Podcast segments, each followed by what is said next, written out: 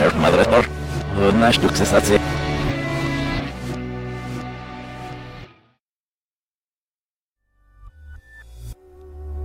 სომას ნემა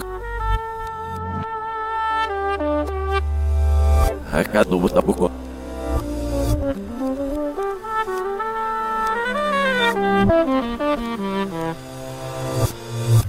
hetramit pasiera podavras ir sapsinu. Saluk dilep saliot ninau.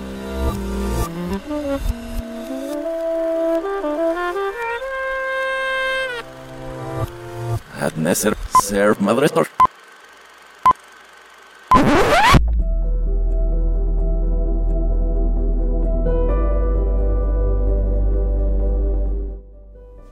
Amigos, ¿qué tal? Qué gusto saludarlos una vez más a través de los micrófonos de Rotterdam Press y darles la bienvenida a otro episodio de Juanito y las películas, el espacio cinematográfico del podcast, en donde por supuesto no puede faltar el titular del programa, el señor Juanito Pereira.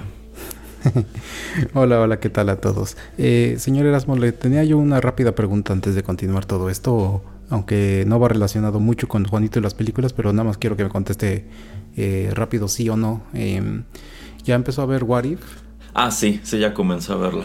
Eh, eh, ¿Le podría explicar nada más rapidísimo? Porque tengo una segunda pregunta. rápido a la gente qué, qué es o de dónde viene o de dónde, de dónde se origina. Ah, bueno, esta serie de What If forma parte del universo cinematográfico de Marvel y es una colección de episodios animados que exploran, pues digamos, realidades alternas de estos eventos, como qué habría pasado si Steve Rogers no se hubiera convertido en Capitán América y lo hubiera hecho en su defecto Peggy Carter. Ah, mire, sí, es más interesante. De hecho, la serie, la animada, por lo menos se, ve chida. ¿Y qué cree, señor Erasmo? Le traigo una sorpresa. Entonces, usted creía que íbamos a grabar algo y no vamos a grabar eso. Se me ocurrió una idea muy, muy jocosa. Ajá. Eh, tal vez puede ser la primera de varias series. Ajá. Eh, ya veremos cómo va. Vamos a mandar una primera canción y regresando ya sabrá usted de qué se trata esto, pero este es, esto va a ser más o menos What If, pero relacionado a películas. Así es que ya regresamos.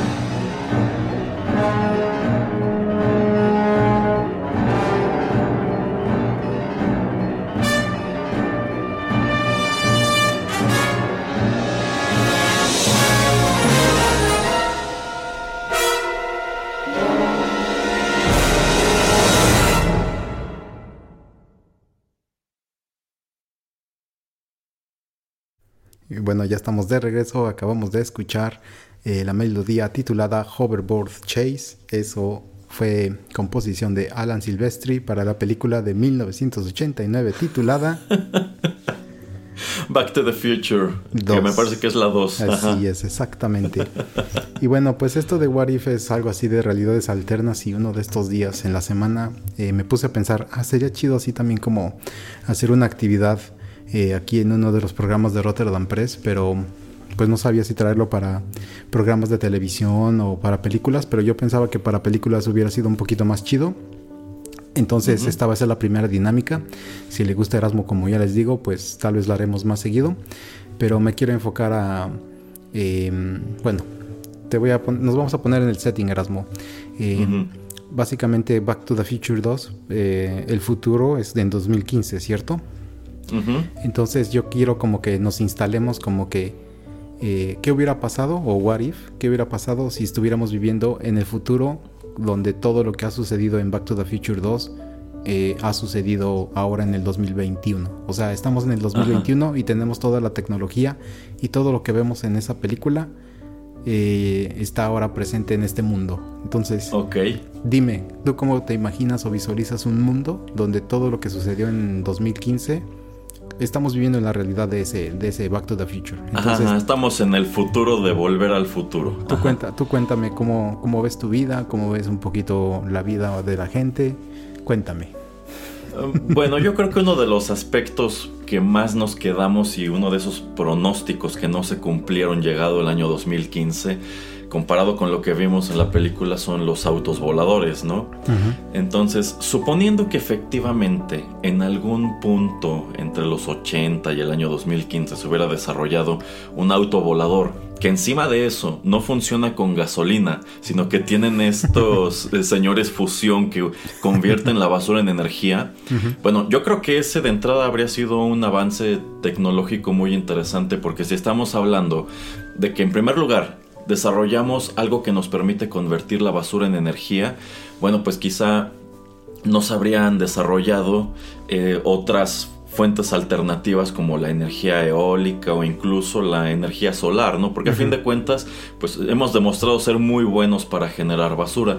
Esto significaría también que no tendríamos problemas como que ya no hay islas de la basura disponibles y pues asimismo eh, pues no habría estos problemas de que hay exceso de plásticos en los océanos y demás, ¿no?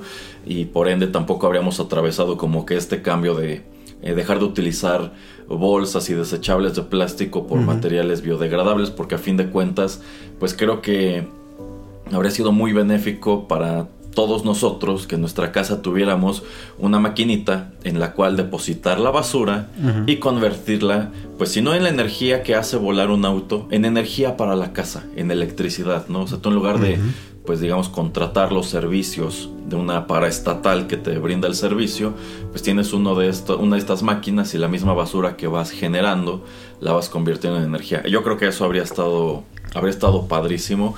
Y bueno, con este asunto de los autos voladores, yo creo que habrían venido también un número de cuestiones dignas de analizar en, esa otra realidad. Ya, ya lo habríamos comentado en TechPili.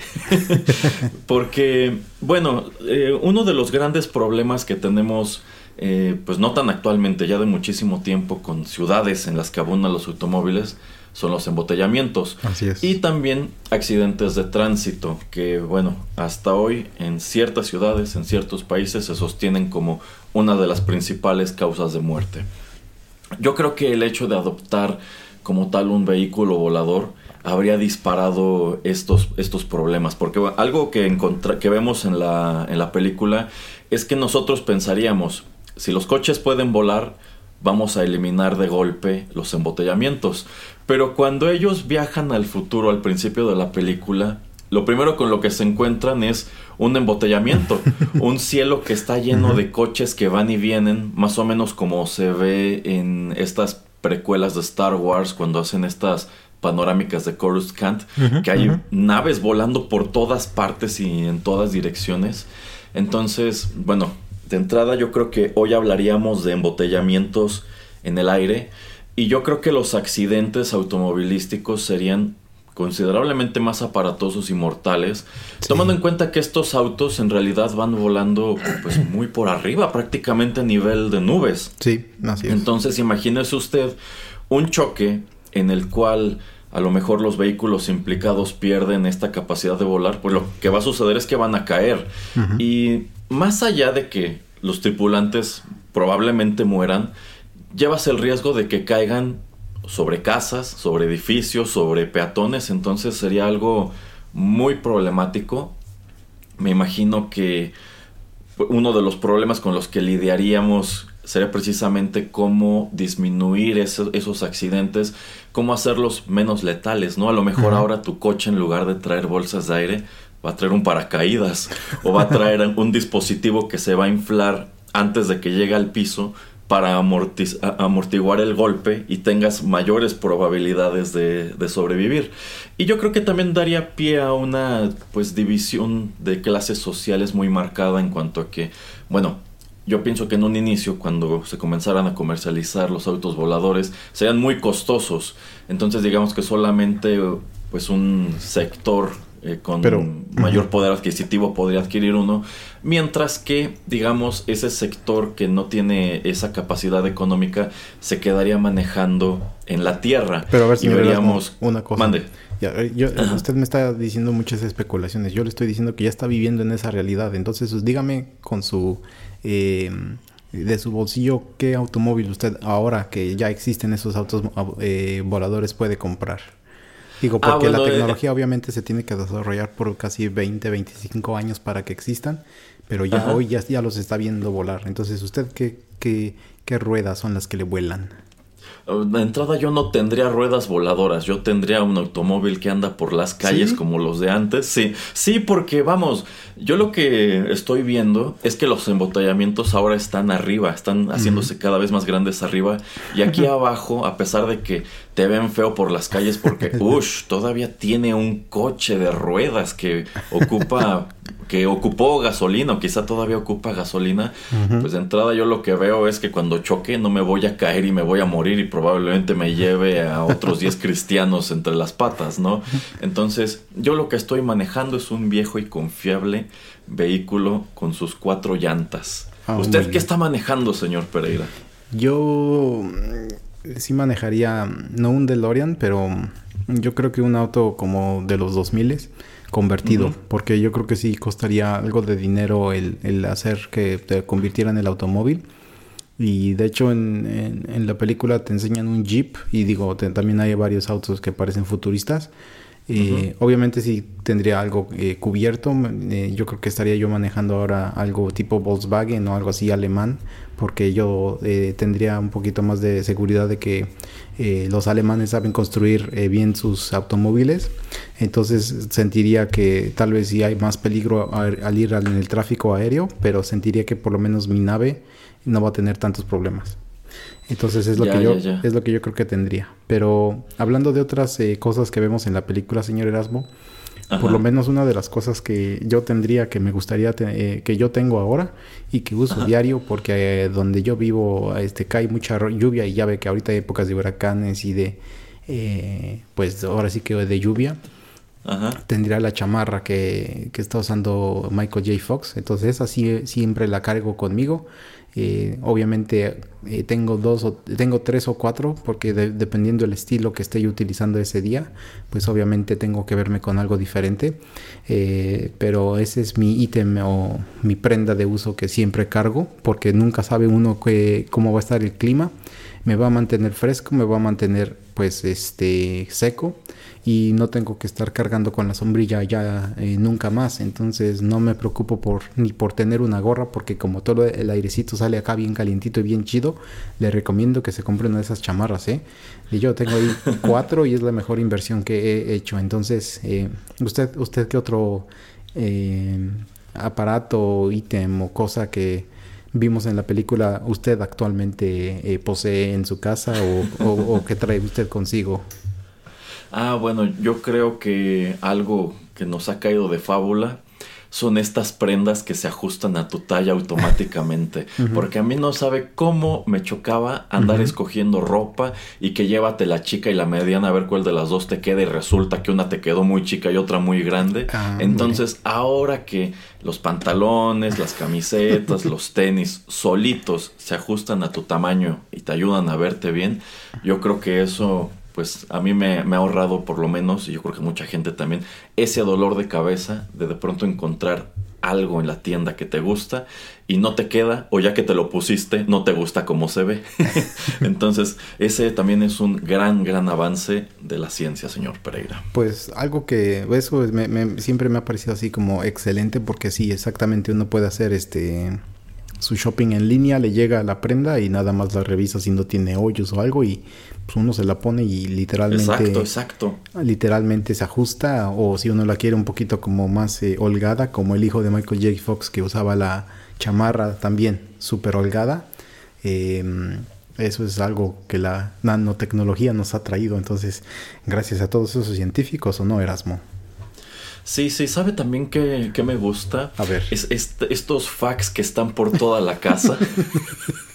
que te ayudan a estar mejor comunicado porque no tienes que estar bajando ya al teléfono o al fax de la sala, por ejemplo, sino que si estás en la recámara y te quieren mandar un mensaje solito ahí en el que está empotrado en la pared, uh -huh, pues vas uh -huh. sacando tus notitas con, con, con información, lo cual me, me, pone a pensar en todos esos empresarios que quedaron arruinados con la invención del, de, del fax portátil, como de todas estas empresas como Verizon, como Sony Ericsson, empresarios que, que, le apostaron muy fuerte y perdieron todo, todo su dinero, como Carlos Slim, eh, como este señor de Virgin, entonces uh -huh. yo, yo creo que el que este fax, señor Pereira, es lo máximo. Ah.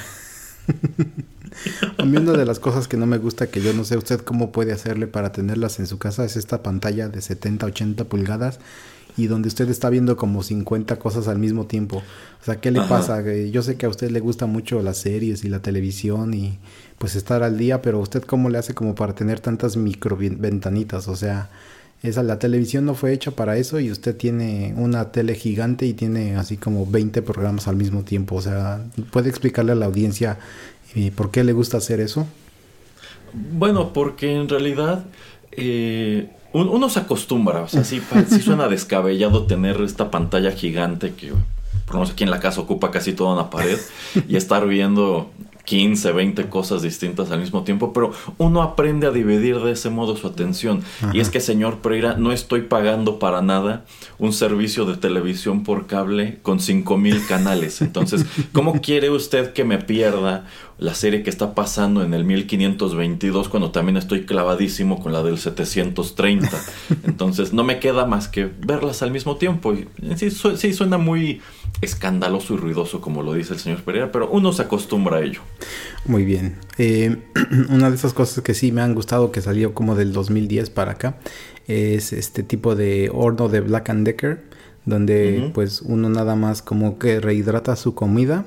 Eh, y bueno, pues en la película vimos eh, obviamente algo súper atrasado que nada más era un tipo pizza, pero ¿por qué no le dice mejor a la gente qué otras cosas está las cadenas de supermercados vendiendo aparte de rehidratación que usted está probando, así como gran consumidor que luego va usted al super y que dice, ay, este de rehidratación está, pues se ve interesante. Entonces, como qué otras cosas usted eh, ha comprado últimamente que le han gustado.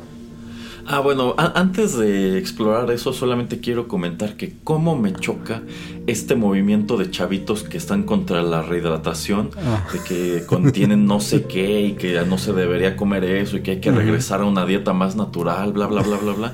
Cuando pues la verdad, como bien señala el señor Pereira, yo le encuentro pues muchos beneficios como que de entrada me cabe un montón de comida Ajá. en el refri uh -huh. y asimismo cuando voy al súper en lugar de estarme pues allá haciendo pelotas para acomodar los productos en el carrito como antes, pues todo viene muy pequeño, ¿no? Entonces uh -huh. a lo mejor nada más agarras una de estas cestas y allí vas echando eh, pues lo que, lo que se te ocurra, ¿no? para el otro día, por ejemplo, ajá, el, el otro día, por ejemplo, compré esta capsulita de lasaña de langosta, que estaba buenísima. y también, no, no sabe cómo me gustan estos micropollos deshidratados, porque de entrada están bien sabrosos y es el pollo entero, ¿sabes? Que queda muy rico, huele ¿Salen, muy rico. ¿Salen rostizados o cómo salen? Pues es que depende, usted puede comprar distintas cápsulas. Está Ah, ok. el que es tipo Kentucky y sale así empanizadito y todo. Ah. Nada más que ahí lo que no me gusta es que el, el puré ese sí no está tan bueno. Eh, pero, tam- pero también puede ser como pollo, digamos, horneado en su jugo. Y hay otro que es rostizado, rostizado. Ya dependiendo usted cuánto tiempo le ponga en el rehidratador, es como queda de tostadito. Y como a mí me gusta que esté medio dorado, siempre lo dejo un poquito más. Mire, y algo como que esté viendo en el horizonte que le, ya le puso el diente, bueno, como que le quiere poner el diente pero que no ha salido. Pues por ejemplo, lo, lo que sí no me gusta es que siento que no hay tanta variedad de pronto con pescados y mariscos. Más que nada porque de pronto algunas, algunos de esos productos como que no, que, no, no se adaptan mucho a esta, a esta tecnología. O sea, tú todavía tienes que ir a la pescadería y comprar a lo mejor, si quieres un pescado entero, pues crudo y ver cómo lo guisas tú, ¿no? Imagínese Entonces eso. sí me gustaría que hubiera más oferta de que, por ejemplo, si se me antoja un, un guachinango relleno de mariscos, pues ya hubiera para el rehidratador. De hecho, suena tan 2003 eso, ¿no? Que todavía no tenemos pescado, pero casi todo lo demás sí ya hemos sido capaces de ponerlo ahí. Ajá, y bueno, este también me gustaría que trajeran de este lado del mundo estas eh, microcápsulas de sushi que tienen en Japón, pero creo que eso está pues súper patentado allá y así como no exportan ni su pescado ni su arroz, no, no están, no están exportando esos productos tampoco. Ay, qué cosas, qué cosas. Bueno, pues este ya estoy viendo aquí en mi periódico que cambia de portada cada día. Eh, que mi equipo favorito va a jugar en, en muy poco tiempo, así es que no sé si tenga usted algo más que decir acerca de, eh, de este tema, sino para saltar a la, a la próxima melodía y, y bueno, saltar a la siguiente realidad. Eh, yo creo que sí, señor Pereira, porque puedo aprovechar ese corte para ponerme al día también con este documental de Discovery 25, que está muy padre. Muy bien. Bueno, pues entonces, ¿qué tal si vamos a escuchar otra melodía y ya regresamos?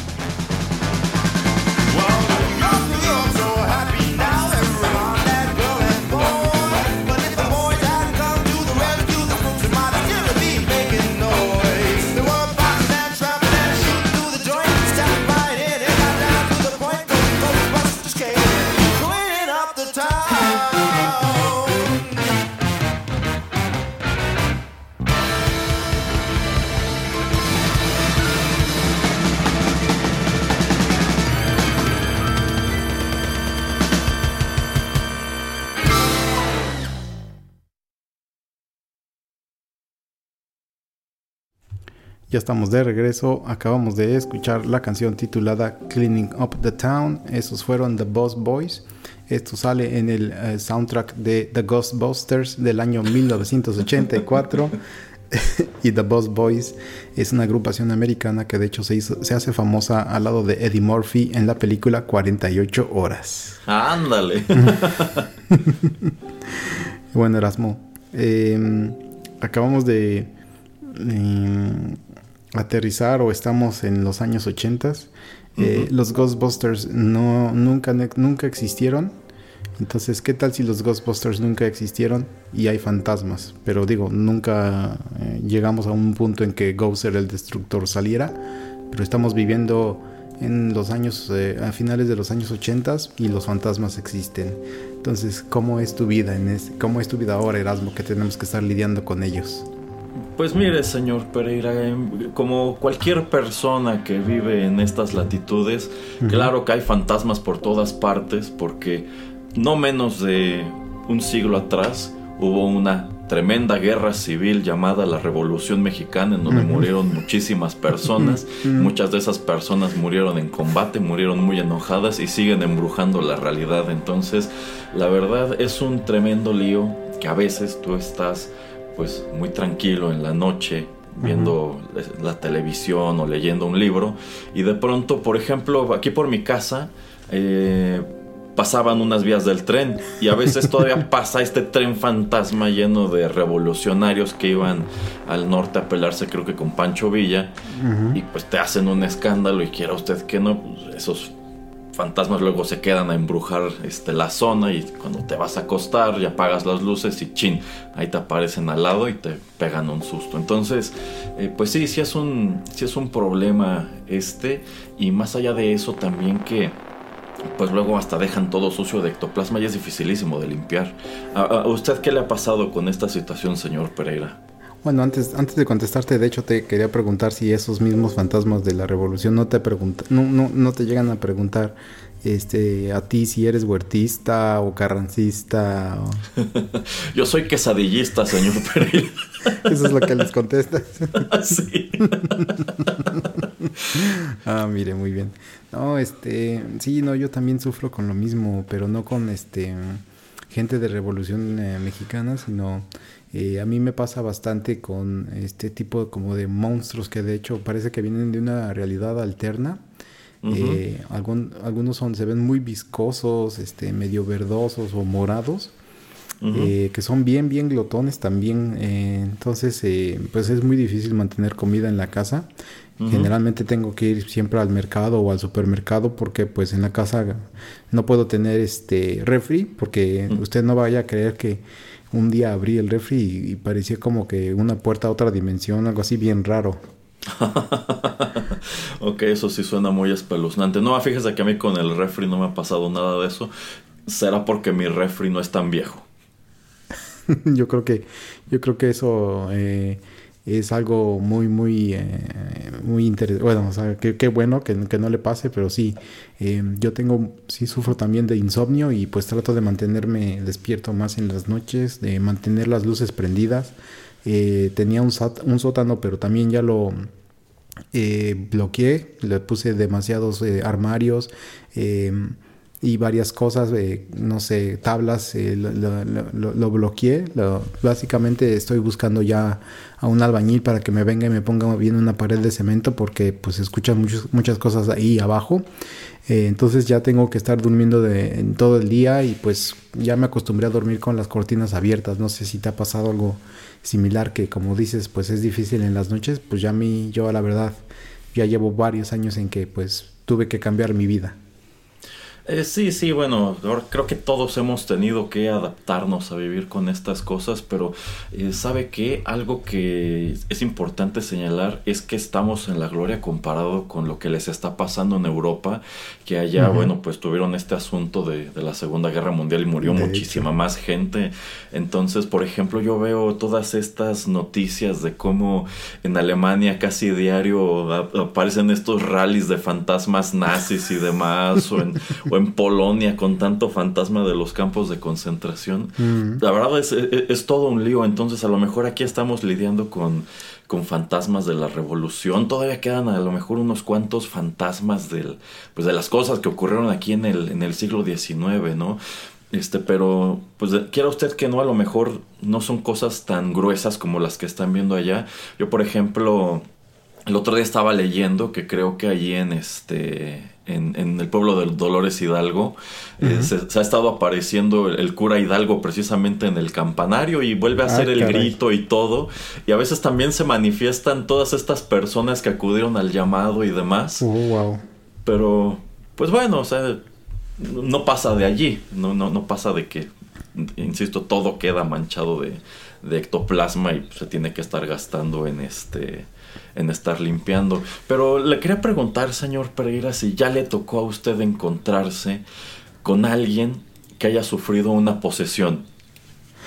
Eh, no, de hecho todavía no. Y qué bueno que no. Pero también le digo, como ya cambié mi vida, ya me volví pues obviamente antisocial. Porque a la mayoría de la gente, aunque haya todavía fantasmas y pues uno vaya al café o por la cena y en la mesa de, de al lado haya alguien que haya sido este pues muerto cuando lo, lo ahorcaron o en, que se ahogó o algo por el estilo al, ir a la cita con la novia, con el novio. eh, pues, pues ya por ese tipo de imágenes a mí la verdad sí me impresionan mucho, entonces yo ya no, no salgo tanto y pues no, no me ha tocado por lo menos que yo sepa lo de las posesiones porque nuevamente es algo como que siento que pasa más en las noches, me han contado, Eh, pero sí le pasó a uno de mis vecinos, fíjese, que se fue a dormir y despertó siendo eh, un personaje, bueno, una persona que, que decía que, eh, que venía de, de Estados Unidos eh, y ahí más o menos de, de California y que había sido una estrella de Hollywood en los años 30, en los 1930 eh, y pues que quería seguir actuando, entonces así como que súper extraño la verdad y tuve que ir porque pues mi inglés ahí medio me da, entonces como para tratar de traducirles eh, y no se quería ir, que quería fuerzas que le grabáramos y todo y no entendía la nueva tecnología que ya manejamos ahora, que digo, no es así súper, eh, pues que ha cambiado muchísimo, o sea, todavía todo es en film y las cámaras son todavía muy grandes, pero pues no entendía que las cosas ya eran diferentes en este entonces, ¿cómo ve? Ya, ya, ya. Sí, sí, bueno, o sea, igual ese tema de las posesiones está raro, pero yo quería, yo quería traerlo a colación por algo de lo que me enteré hace poco. Y bueno, A ver. esto no es algo que yo haya experimentado. A mí me, me contaron, Ajá. ¿eh? A ver, a esto ver, no es de primera mano. A mí me lo contaron y así es como se lo voy a compartir. Pues fíjese que resulta que en esta misma ciudad, en una carretera que va camino a otro municipio, eh, ya ve que esta es una zona que es- pues solía ser algo así como este el Red Light District local, ¿no? bueno, pues resulta que allí, según lo que me contaron, hay un, digamos, eh, club de caballeros en donde puedes encontrar eh, chicas que sufren posesiones todas las noches y digamos que presentan una suerte de variedad tipo cabaret, tipo burlesque. y bueno, eh, si llevas suficiente efectivo, digamos que puedes comprar otro tipo de servicios Ah, con estas chicas que están poseídas.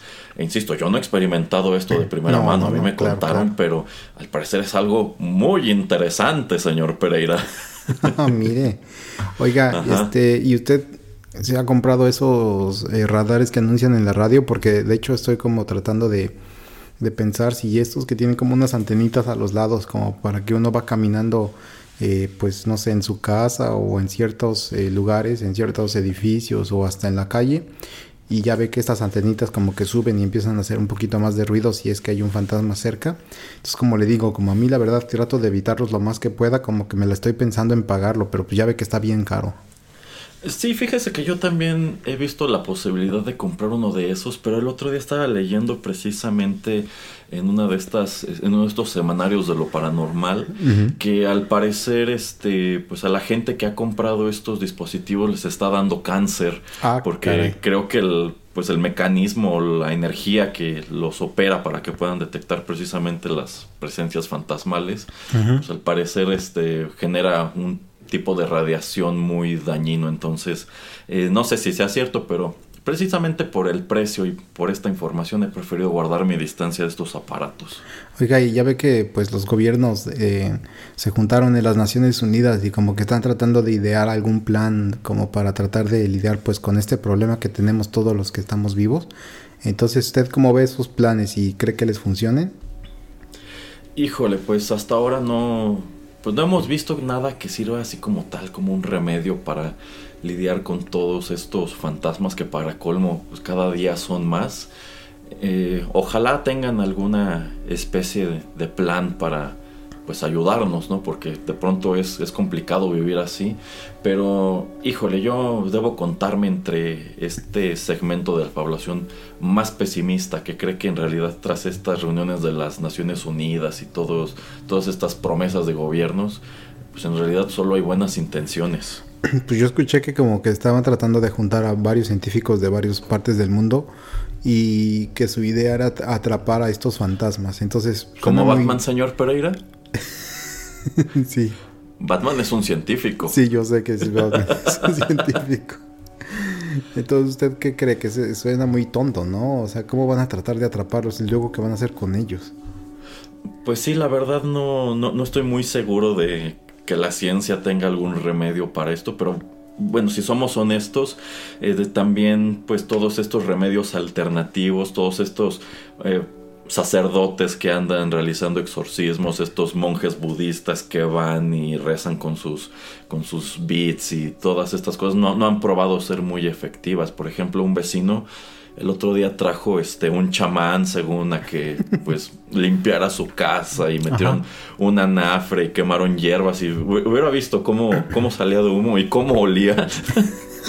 y pues la verdad, este, yo no, yo no veo que haya funcionado. Yo sigo viendo los mismos fantasmas pasar por la calle, entrar y salir de su casa. Entonces, eh, no sé, insisto, si estos remedios alternativos, eh, estos eh, místicos que se supone que te ayudan a lidiar con eso, no, no funcionan realmente. A lo mejor, y quién quita, señor Pereira, y la ciencia sí tiene una solución. Pues ojalá sí, ¿eh? Este, y bueno, no, no sé si usted eh, quiera compartirnos algún otro tipo de anécdota que haya escuchado, que le haya sucedido a- o en estos últimos años con tantos fantasmas aquí al lado. Eh, bueno, no, solamente pues eh, recordar esto que les comenté de este club donde hay chicas poseídas de pronto empiezan a flotar y cosas así. Y bueno, suceden cosas, suceden cosas muy raras, me, me han contado y al parecer uno contado. se puede poner creativo. Entonces, dejémoslo con esa información. Muy bien. Oiga, este, ¿qué le parece si mejor vamos a escuchar algo y, y- y ya regresamos?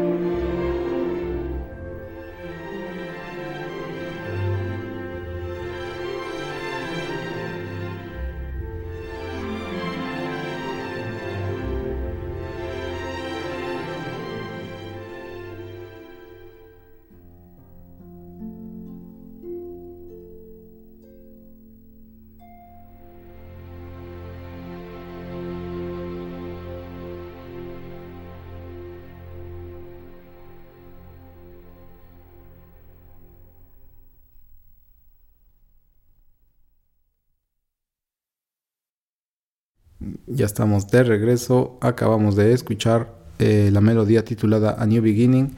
Eso fue composición de John Williams para la película Minority Report. Dirigida por Steven Spielberg, protagonizada por Tom Cruise.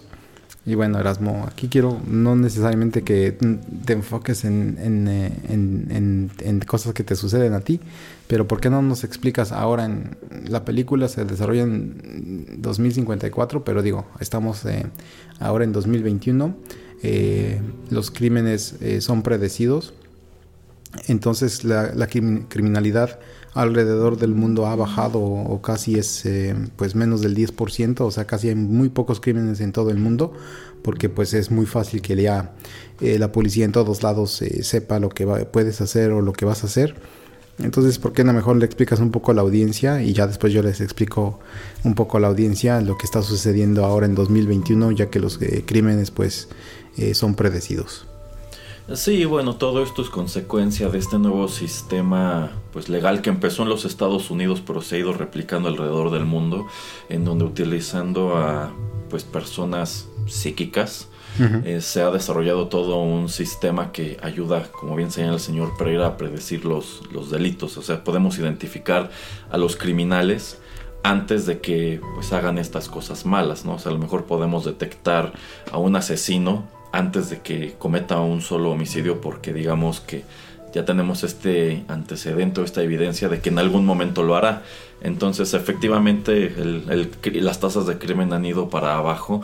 Y algo que quiero señalar es que yo me he sorprendido de cuántos criminales vivían aquí en, en este vecindario, porque no sabe usted, este, de pronto nada más escucho las sirenas como vienen y se llevan a la gente. Y Oh, yo jamás wow. me hubiera imaginado, por ejemplo, que aquí el, el señor del 322 fuera a convertirse alguna vez en narcotraficante. Ay, Porque mire. pues usted lo veía tan tranquilo allí siempre todas las mañanas podando su césped y pues tengo entendido que le iba muy bien en, en su, en su trabajo. Creo que este señor es, eh, era contador público, pero bueno, ¿quién, ¿quién hubiera dicho que esta persona que se veía tan respetable en algún momento se iba a convertir en un delincuente de estos? Sí, a mí de las cosas que me parecen muy interesantes es como, en cierta manera, mucha gente se ha deprimido, ¿no? Como que no sabe exactamente qué hacer porque pues como ya todo está como, sienten como que hay una, todo está predispuesto, como que eh, su camino está marcado, como que ya no tienen emociones en la vida. Entonces yo también he visto mucha gente como caer en las, en las mismas drogas, eh, señor Erasmo, pero pues como ya todo está casi casi prohibido porque es muy difícil que hagas un crimen así muy violento o algo así, ya ve que pues eh, de eso se, se trataba o de eso lamentablemente se trataba, de, de- de- se dedicaban los narcotraficantes, pues ahora las farmacéuticas se han hecho muy grandes, entonces pues ya eh, la gente como que abusa mucho de estas píldoras como para pues estar más tranquilo o dormir más, etcétera. Entonces es esas cosas como que no me han gustado de que pues ya existe el precrimen. Sí, sí, bueno, este, sin duda, pues también nos ha arrebatado un número de un, un número de cuestiones. Por ejemplo, ya ve cuántas películas se cancelaron cuando arrestaron a Harvey Weinstein por esto de que algún día se iba a convertir en una especie de depredador sexual. Así es. Y bueno, este, en- entre ellas yo me acuerdo que había por ahí un par de películas de Tarantino que ya habían anunciado y pues ahorita están en un limbo legal porque pues la empresa que las iba a, a producir o distribuir ya no existe. O también este escándalo de Jeffrey Epstein que pues bueno, igual un día cómo llegan a su, a su casa allá en, en Florida, lo arrestan y pues tú viéndolo eh, pues juntarse con personas como, como Bill Gates, con royals ingleses y demás, cuando te vas a imaginar la, la- la clase de, de pervertido que resultó este, este señor, ¿no? Entonces, eh, pues sí, sí, ha cambiado muchísimo el mundo y a mí, a mí sabe que hasta me recuerda mucho esta novela de, de George Orwell de 1984, en donde ya hasta parece haber una especie de policía del pensamiento. A veces ya no sabes en qué momento podrían venir por ti, ¿no? Porque dices, bueno, a lo mejor a mí me gusta ver eh, o leer libros de, crimen y así. ¿Qué tal si en algún momento se interpretara como que a lo mejor influido por estas cosas, algún día decido, ah, bueno, yo también quiero ser este, un asesino en serie o algo de eso, ¿no? No, pero acuérdese que el precrimen eh, solamente ve lo que ya está escrito en el futuro, entonces nada más están deteniéndolo no por sus gustos por libros, sino porque tal vez usted en algún momento se iba a convertir en eso. Pero ¿qué tan en el futuro podrán ver? Eso es algo que a mí nunca me ha quedado claro, porque, o sea, eh, si estamos hablando de que, por ejemplo, estos dos señores que mencionamos, eh, Jeffrey Epstein, por ejemplo, ¿por qué no lo ar- arrestaron antes? O sea, ¿en qué momento se dieron cuenta de lo que, de lo que iba a hacer, ¿no? O si pueden ver, si pudieran ver, digamos, unos 30 años en el futuro, ¿por qué no empiezan a incluso a, digamos, si no arrestar, a lo mejor a, retener bebés que cuando crezcan harán cosas horribles?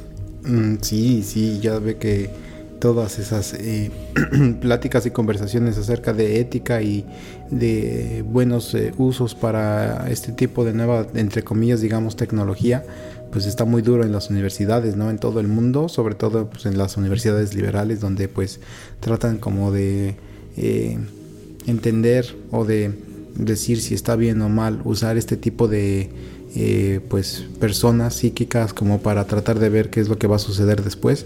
Eh, no sé qué tanto a usted le guste ese tipo de, no que apoye, pero usted qué piensa de este movimiento eh, de personas que tratan como de detener este tipo de departamentos de precrimen. Híjole, o sea, sí tienen de pronto algunos puntos válidos en su discurso, pero por ejemplo yo con lo que no comulgo es como esto que sucedió este, en Filadelfia hace dos meses, de que incluso pues bombardearon, bueno, plantaron explosivos en, en este edificio del Departamento de Justicia y bueno, en- en- además de que mataron eh, a estos psíquicos, pues también mueren me parece que 32 personas que pues netamente tenían un trabajo de oficina, ¿no?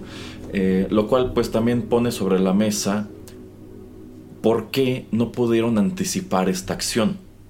O sea, si, si, estos, si estos muchachos ya tenían tiempo planeando este, este ataque y era, es un ataque en donde pues, iba a haber víctimas, ¿cómo es que no pudieron adelantarse eh, a ello, no?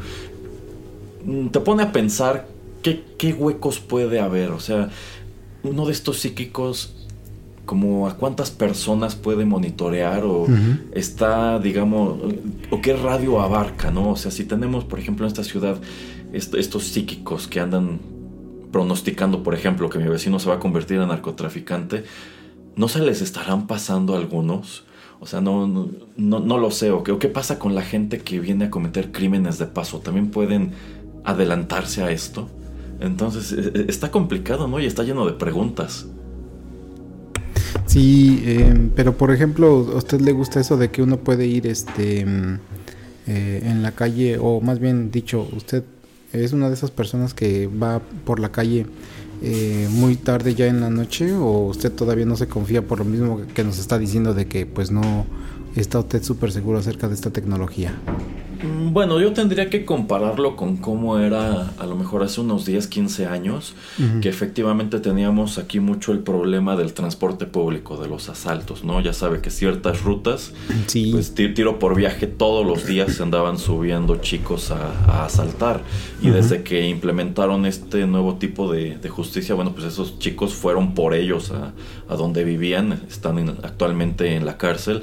Y las cifras de asaltos en el transporte público a transeúntes, las cifras de robo a casa habitación, todo esto pues se redujo dramáticamente. Entonces, pues a pesar de que estamos señalando como que estos granitos, estos negritos en el arroz, yo creo que si vemos the whole picture, o sea, si vemos el panorama, el, pa- el panorama, el panorama más amplio, pues creo que también ha tenido sus beneficios. Yo, por ejemplo, si me hubiera dicho hace 10, 15 años si me entusiasmaba estar utilizando el transporte público, yo le habría dicho no, porque pues el riesgo ahí está y yo no quiero que me roben mis cosas.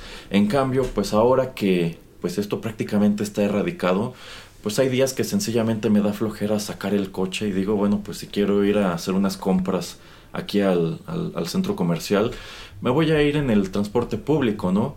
Entonces, eh, yo, yo le veo esos, esos beneficios, yo le veo los beneficios también de que, pues, hay lugares en donde, por ejemplo, la vida nocturna ya estaba, bueno, se había disminuido considerablemente por, por la inseguridad, ¿no? Por todos estos robos que se daban en las noches, estos secuestros express y demás. Pero ahora que eso de nuevo igual está casi erradicado, pues yo veo como hay ciertas zonas que incluso han prosperado todavía más.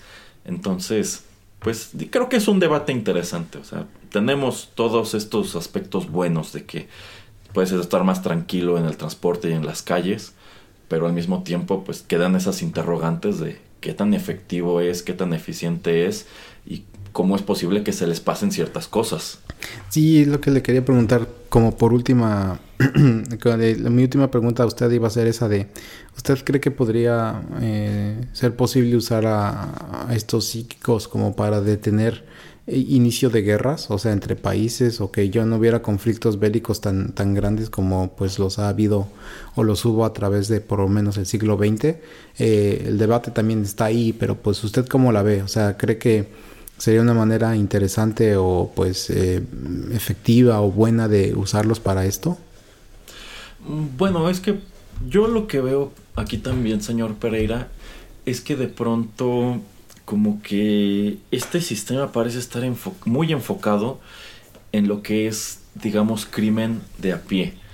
Pero si sacamos cuentas de, por ejemplo, cuántos eh, ladrones de transporte público se han detenido comparado con a lo mejor políticos corruptos, pues te pongo a pensar si no habrá allí también un hueco. Ahora, Sí. pues yo también veo este caso de lo que ocurrió recientemente allá en África, de que pues un grupo táctico de Special Forces de los Estados Unidos se infiltró y pues asesinó a un pues a un diplomático que tenía pensado hacer un golpe de estado y al parecer este pues esto habría sido catastrófico para el país. Pues no sé o sea mm, qué tanto derecho tienen en ese caso de incidir en un asunto así solamente porque tienen esta pues este antecedente o tienen esta evidencia de que esto aparentemente va a ocurrir, ¿no? O sea, ¿por qué hacerlo de ese modo y no sencillamente advertir al, al gobierno? Por ejemplo, hubieran advertido a, a este presidente, sabe que uno de sus ministros está planeando un golpe de estado y va a ocurrir de este modo y así y así, o no sé, está, está, está, está cañón, ¿no?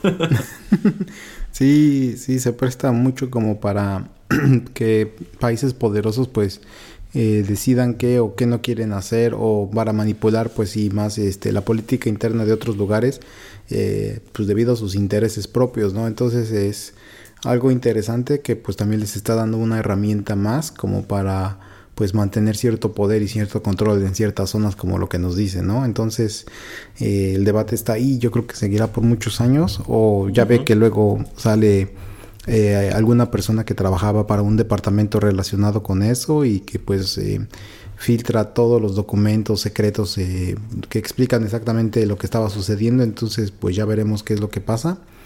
Eh, entonces sí, muy muy interesante esto de vivir en, en un tiempo donde el precrimen pues eh, está establecido en un departamento casi casi por ciudad. No sé si tengas tú otro ejemplo, algo bueno o malo que te guste de esto. Mm, No, no, yo solamente quisiera decirle, señor Pereira, que pues tenga cuidado con lo que hace también, porque ya sabe que hasta hace unos años usted tenía reputación de ser un villano internacional Ah. y no vaya a ser que un día lleguen y se lo lleven también, ¿eh? Pues antes de que eso suceda, yo creo que voy a saltar a otra realidad eh, alterna y, y ya para como para que no me pase eso. sí, sí, yo, yo se lo recomendaría, como que, como que esta realidad es un poco peligrosa para gente como usted. Bueno, tendré que utilizar el multiverso como para ir a otro lugar entonces. Sí, sí, exactamente. Muy bien, pues esas eran las tres películas y las eh, tres situaciones que le quería yo preguntar así al señor Erasmo de que qué hubiera él hecho. ¿Qué le pareció, señor Erasmo? Ah, e- e- es, es un. Me par- me pareció un buen ejercicio. Aquí debo decir que cuando dijo John Williams, yo pensé que hablaríamos de otra realidad que a usted incluso le tocó vivir. ya sabe, en, en ciertas islas y en ciertos países de Centroamérica. Yo creo que ese, ese estaría interesante explorarlo en otra ocasión. Bueno, pues usted puede armar el programa si es que no le disgustó. o si no le disgusta o le gusta a la gente que nos escucha. Pero yo dije, ah, pues escuchen eh, simplemente por los cómics y antes de que sacara la serie de Marvel. Yo dije, ah, pues es que esto es algo chido. O sea, como que si cambias algo que sucede en, en algún lugar o si tú te instalas en, en esa realidad, qué es lo que pasaría o si esa realidad se fuera la, la que tú estás viviendo, qué es lo que sucedería. Eh, y sí, como por ejemplo lo hablábamos lo de Back to the Future, que hoverboards, y ya hablábamos en nuestra reseña de, la película, de que pues en algún punto sí hubo una empresa que, que quería decir que había hecho hoverboards y pues no, nada más era un stunt publicitario. Eh, pero por, por, ejemplo los tenis de, que se auto eh, ajustan, eh, que pues, Nike sí está lanzando o, ya tiene esos eh, tenis y ya los está tratando de pues hacer mucho mejor. Autos voladores pues casi siempre ha, eh, ha habido noticias de eso de los últimos 20 años que, yo tenga memoria. Pero como decía Erasmo, y eso sí lo he leído también en, en varios artículos, de que si existieran eh, autos voladores, eh, tendría que haber reglas. O sea, no podría volar la gente por donde quisiera y también habría pues calles, autopistas este, en el aire, porque si no sería un gran caos. Y no, de hecho no había yo pensado en eso de, de, que hubiera varios accidentes. Yo me imaginaría que también como que tratarían de tener como piloto automático o, que tendrías demasiadas restricciones cuando estás en el aire.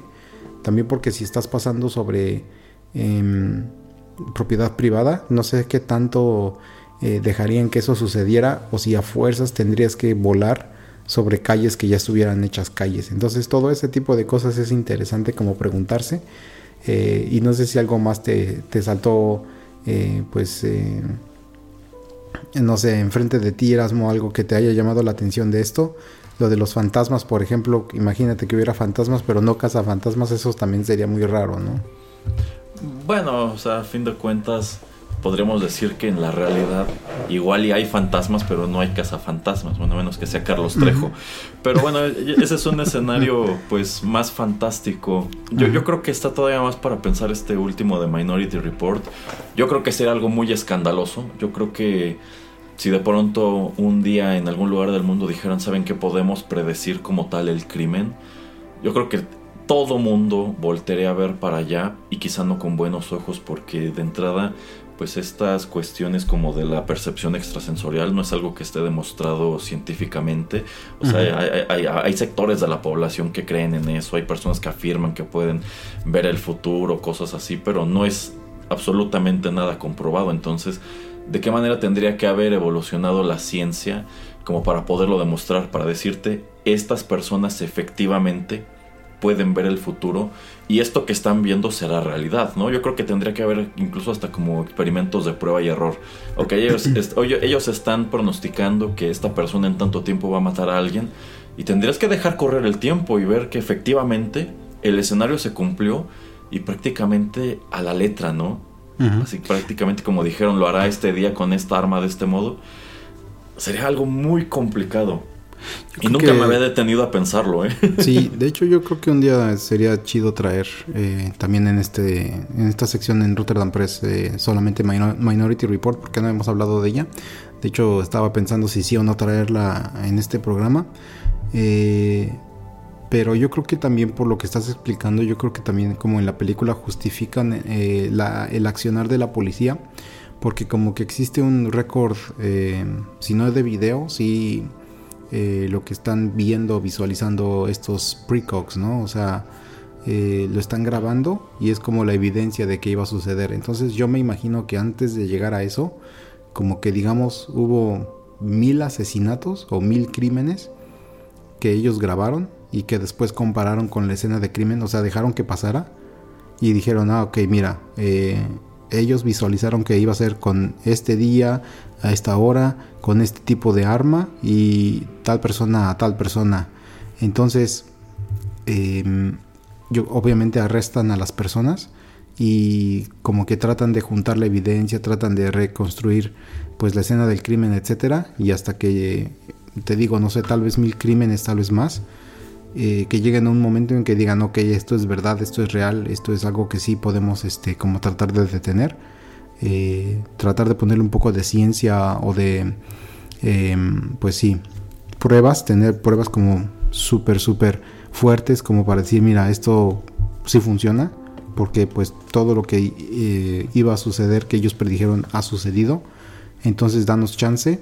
Y yo creo que por eso también en la película es esta, no sé qué, no me acuerdo qué ciudad es, pero es la primera ciudad, ¿no? Es la primera ciudad piloto. Y aquí es Washington, creo que es Washington DC. Y después de ahí Mm. como que quieren expandirlo nacionalmente. Entonces yo creo que eso es lo que sucedería, ¿no? Sí, sí, yo me imagino que tendría que ser una... Efectivamente, tendría que haber un lugar que sirviera como piloto. Pero de entrada yo creo que esto enfrentaría muchísima oposición por todas Sí. partes. Porque, Sí. eh, por ejemplo, en este caso que yo decía del, del vecino, es que cómo puedes condenar a alguien por algo que no ha hecho. O sea, ¿qué, ¿qué nivel de certeza tienes de que efectivamente eso es lo que va a ocurrir? ¿A Ujú. poco esta persona no tiene ninguna posibilidad de redención? O sea, ¿qué tal si en ese futuro que tú viste lo hizo por una causa, pero eventualmente esa causa no se cumplió y no llegó a ese, a ese destino, ¿no? Entonces yo creo que sí es algo que tendría mucha resistencia y sin duda traería consigo protestas por todas partes. Sí, o qué tal si a ese vecino le dices, o eres la policía y le dices, ah, usted fulanito eh, del 322, usted eh, tenemos registro de que mm, a partir de esta fecha eh, empieza a, pues a cometer crímenes relacionados con el narcotráfico, entonces eh, le estamos, esta es su advertencia y con esta advertencia usted va a decidir si continuar por ese rumbo o no, ¿no? O sea, como que también eso se me haría eh, una manera como de eh, pues darle la oportunidad a la persona de decir, ok, sí voy a seguir ese camino o no lo voy a seguir.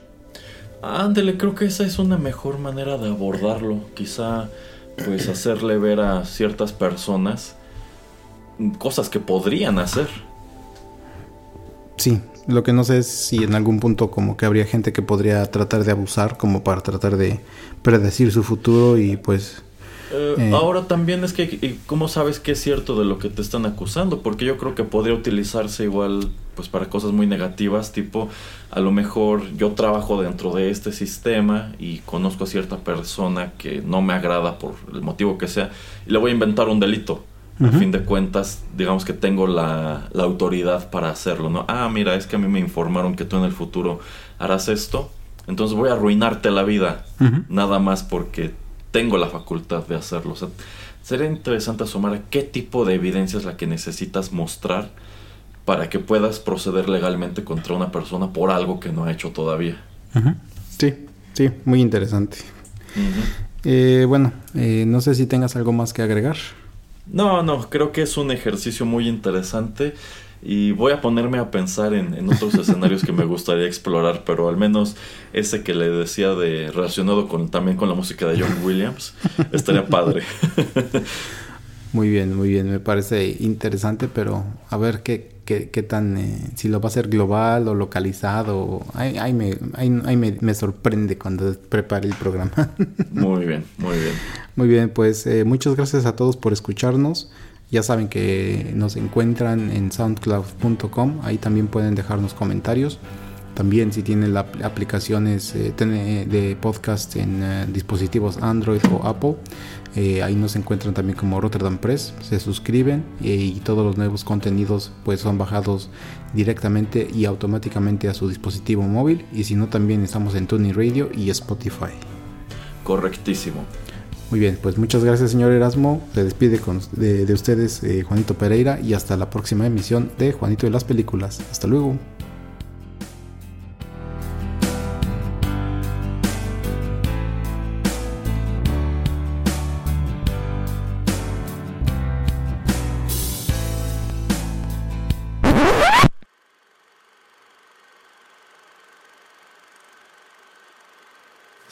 Madre torne, sordos son los que está de...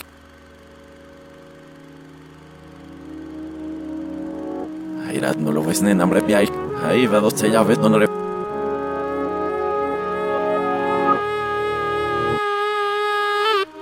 Ni fusao que que le salió ni nao.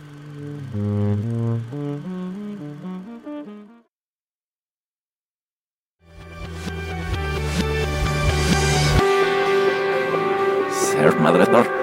naş lüksesine